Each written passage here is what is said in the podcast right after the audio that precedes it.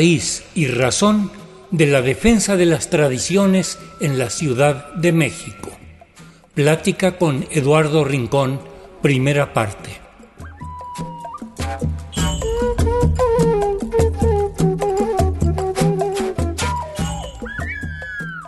Eduardo Rincón, tienes la experiencia de haber sido danzante del sol.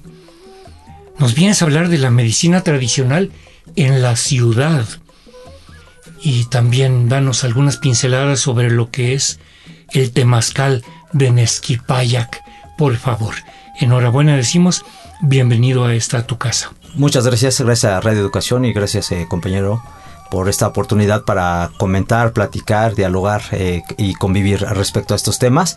Pues eh, sí, hemos tenido estas experiencias en la Ciudad de México, gracias a la apertura de los abuelos por aprender estas tradiciones.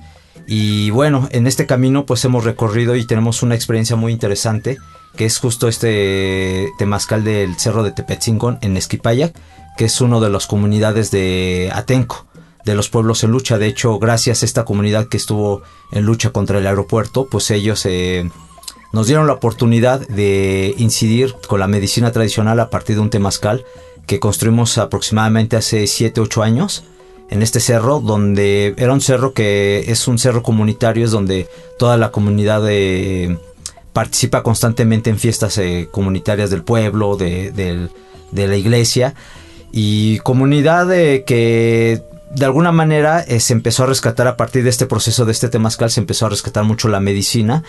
Y son zonas que han tenido por años eh, temazcales, pero también hay, zonas que se han vuelto ya entre la práctica, digamos, rural o como esta visión también a veces del capitalismo que los va absorbiendo estas comunidades, van perdiendo también sus tradiciones y una de estas tradiciones era el temazcal que ahorita ha ayudado también a mucha gente tanto de la comunidad interna como de la comunidad que venimos de afuera y que hemos eh, levantado este proyecto.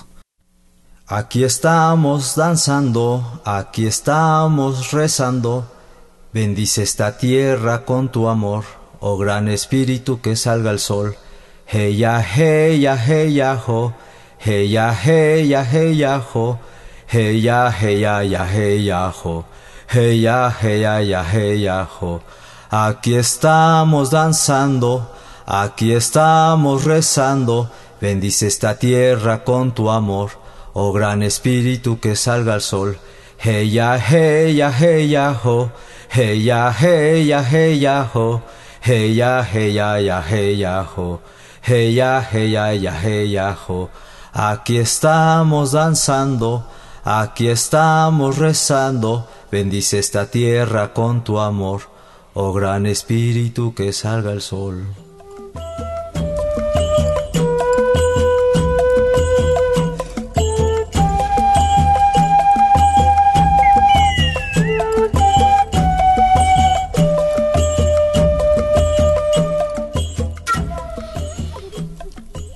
Dentro de la tradición del temazcal, ¿cómo se les llama a las piedras calientes que entran al temazcal? ¿Cómo les llaman ustedes? Nosotros hemos detectado, digamos, que va cambiando muchas veces en los grupos las formas de eh, muchas veces le dicen las abuelitas piedras por ejemplo no y es muy interesante porque de alguna manera pues eh, eh, hemos no occidentalizado, pero sí de pronto también el, digamos que el aprendizaje ha cambiado constantemente y cada comunidad, cada grupo de danza o cada mm, maestro, pues va dando una enseñanza distinta. Por ejemplo, en, dentro de las experiencias o eh, que hemos podido tener, hemos caminado en temazcales donde, por ejemplo, traen toda la cosmovisión maya, por ejemplo, ¿no? o los temazcales que nosotros eh, de alguna manera practicamos son los temazcales como lo dicen de, de los danzantes, ¿no? Que son cuatro puertas, en cada puerta se meten trece abuelas o trece piedras eh, y que depende también de para qué uso o qué finalidad va a tener el temazcal. Evidentemente hay, hay, hay algunas, digamos que algunas dinámicas, ¿no? Por ejemplo, hay temazcales que son totalmente medicinales donde, donde la práctica son con algunas plantas en las cuales se pueden meter. Pero la, idea o la finalidad eh, básica del temazcal pues es un tema también de, conexión eh, con la madre tierra, pues de, regresar al vientre de la madre tierra y en ese sentido pues es también eh, vemos cómo hay gente que de primera vez va cambiando no solo su semblante no sino también su sentir no a veces ya hasta el propio organismo ya nos va avisando cada o sea ya hasta el organismo sabe que ya son fechas que ya se aproxima un temazcal no porque el cuerpo también va conectando con, con, no solo con las piedras no con con, con pues el sentido también del, de la naturaleza no y, y, en la ciudad es un tema muy complicado. Creo que ahora eh, ha venido un auge eh, a veces un poco hay, hay temas que, que también creo que se tienen que, que ir reconsiderando el tema también de las, del uso de las plantas de poder, de qué tipo de, de plantas se pueden eh, eh, meter a un temazcal. Eh, de pronto hemos eh, mezclado muchas enseñanzas o muchos aprendizajes porque también se han acercado muchos conocimientos como la medicina del Amazonas, ¿no? Ahora cada vez hay más cercanía con medicinas como el rapé, como la ayahuasca, ¿no? Como, como otras medicinas que, que son muy interesantes y muy importantes, que son medicinas que se vuelven también integrales pero que de alguna manera justo el tema de las ciudades, eh, ahora yo creo que ya en muchas alcaldías o, en muchas colonias estamos viendo que la gente por esa necesidad y por ese gusto está levantando sus temazcales en sus casas, ¿no? Y eso, eh, eso da bastante gusto, pero también hay una gran responsabilidad en, en cómo llevar un temazcal, en que, en que los abuelos nos autoricen y nos den el permiso adecuado para llevarlo a cabo.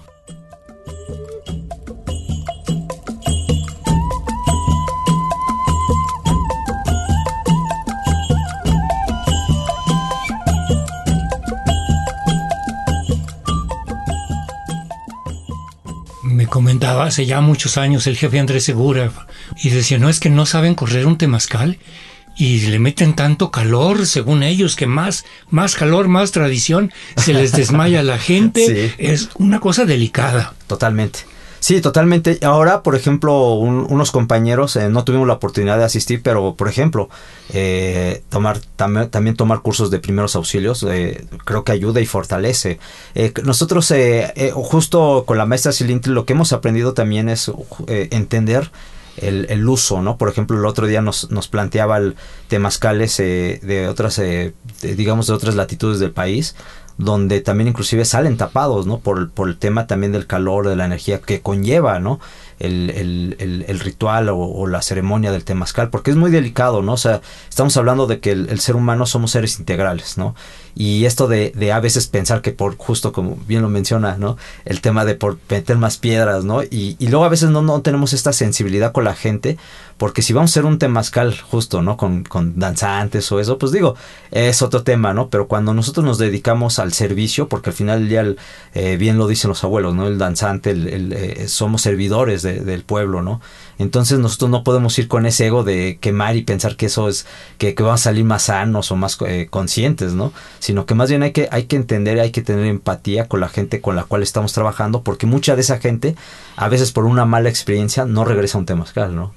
Y es una realidad que, que, que sí hay mucha eh, responsabilidad en llevar un temazcal, porque sí hay gente que se pone mal y hay que hay que hay que también mm, siempre preguntarle a la gente si va de primera vez eh, si tiene alguna condición eh, médica no porque también a veces pues es una responsabilidad eh, pues justo no eh, tener gente que tiene algún padecimiento médico y que nosotros a veces no sabemos o no tenemos esa capacidad de, de tener una respuesta positiva ante una situación de esas.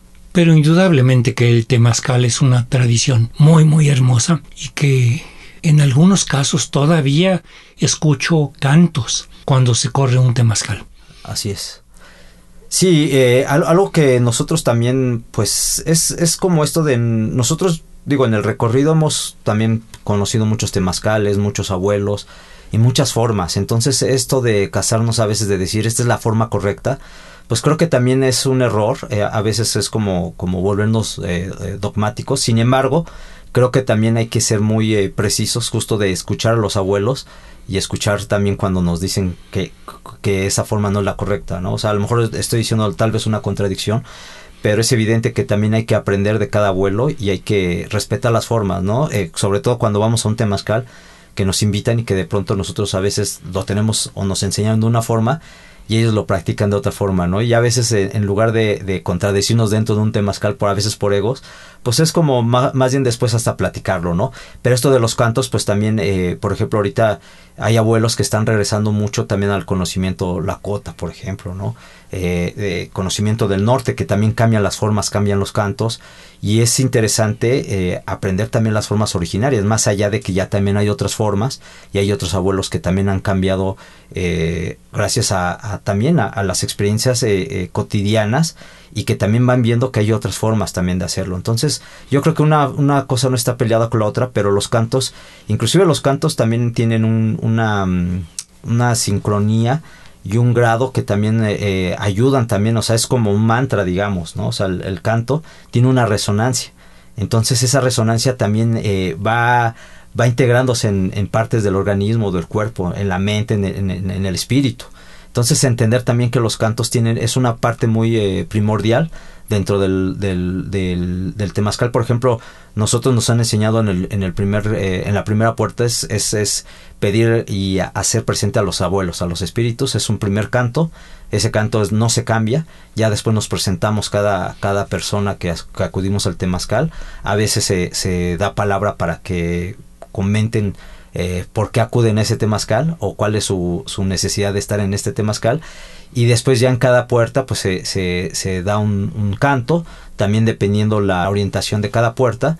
Y dependiendo justamente de la orientación pues a veces es un canto a veces hasta se extienden hasta dos cantos. Pero digo ya depende también del abuelo o de quien esté llevando el temazcal pues la decisión también de cómo cómo llevarlo a cabo.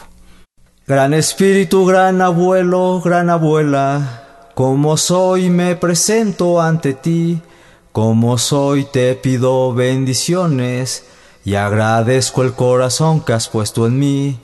Cuando vengo no más vengo, no más vengo, Gran Espíritu tú sabrás a lo que vengo, a entregar mi corazón, mi corazón, corazón que es lo único que tengo. Gran Espíritu, gran abuelo, gran abuela, como soy me presento ante ti, como soy te pido bendiciones y agradezco el corazón que has puesto en mí.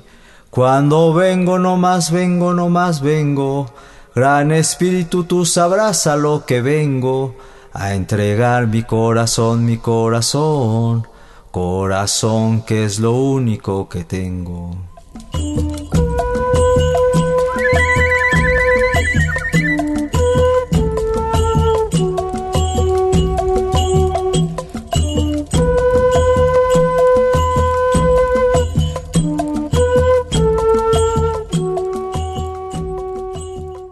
Mascal de Nesquipayac, allá en las tierras de el señor Netzahualcoyotl. Fue una necesidad de los compañeros, eh, estos compañeros que bien mencionaba eh, estuvieron en la lucha contra el aeropuerto ahí en Texcoco, pues muchos de esos compañeros en lucha pues cayeron en la cárcel y otros se enfermaron también de diabetes, cáncer y distintas enfermedades también del cotidiano de este sistema, pero también mucho tuvo que ver por esta gran lucha que hicieron en contra de, del, del, aeropuerto y del proyecto Cosida que querían eh, plantar ahí en Texcoco. Y entonces eh, eh, pues los compañeros vieron viable que levantar un proyecto como un Temazcal, que la idea era que sanara la comunidad de, de, esta, de, esta zona, ¿no? Y, y, este, este proyecto pues es, es un ejemplo también de, que la defensa del, del territorio o, cuando defendemos la medicina o la medicina funciona también para defender el territorio, ¿no? O sea, el, levantar un temazcal, el que la gente se empiece a, sanar también a nivel físico, emocional y espiritual, pues hace que también la gente y la sociedad despertemos, ¿no? Entonces, el, despertar también de este temazcal eh, no solo de la gente que vive ahí, sino también de los que venimos de fuera, porque eh, mucha gente nos apoyó, eh, que en este camino pues hemos encontrado mucha solidaridad, en, de tanto de recursos como, como también de, de, abuelos que nos enseñaron a llevar el temazcal y que nos otorgaron este, este permiso y esta oportunidad. nosotros vimos un proceso sociocultural ahí. Entonces vemos que la lucha social no está desligada de la defensa del territorio como, con la medicina y la medicina también defendiendo el territorio desde la salud. Entonces vemos que hay una, hay una sinergia o hay una convivencia muy bonita entre la medicina y la, y la defensa del territorio desde lo físico, desde, desde también desde los intangibles, como los espíritus y como estos cerros, sobre todo que este cerro de Tepencingo son, eran cerros ceremoniales, que se habían ya de alguna manera se habían dormido o estaban, eh, digamos que inclusive hasta en un descuido de la propia comunidad, que quemaban, inclusive a veces convivían ahí y dejaban su basura y la quemaban, ¿no? Entonces, a partir de este proceso sociocultural, invitamos abuelos, eh, gracias por la, eh, a la maestra Silintri, pues se, llevó la ruta Aztlán, donde llegaron los abuelos también huirráricas, por ejemplo, ¿no? Se hicieron eh, rezos, llegó un abuelo maya, también nos ayudó a hacer una ceremonia maya del, del fuego, también un abuelo de, de ceremonia de la lluvia, ¿no? También de estos abuelos se que llevan o, que hacen ceremonias para que pueda llover y que haya buena cosecha. Entonces ha, habido un trabajo muy importante a nivel tanto cultural y a nivel pues, eh, ceremonial o, espiritual. ¿no?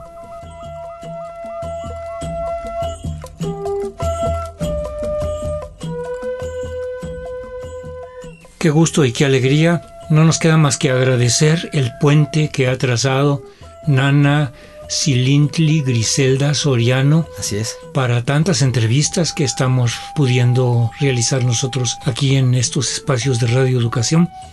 Le agradecemos muchísimo su colaboración, su impulso. Muchas gracias. Un saludo, por favor. Gracias, claro que sí, le voy a hacer llegar su saludo y, al contrario, eh, nuevamente eh, agradecerles este espacio porque creo que también es necesario crear estos puentes, estos diálogos y pues las veces que nos inviten pues estaremos aquí con mucho gusto y pues eh, tratando estos temas y y pues que llegue a más público. Muchas gracias.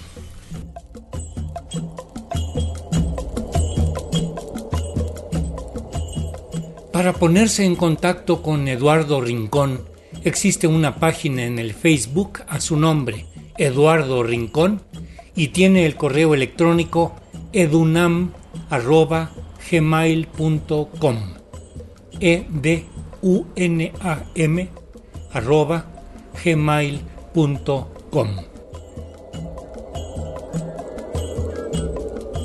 en los controles técnicos para la grabación de la entrevista, ingeniero Luis Luna.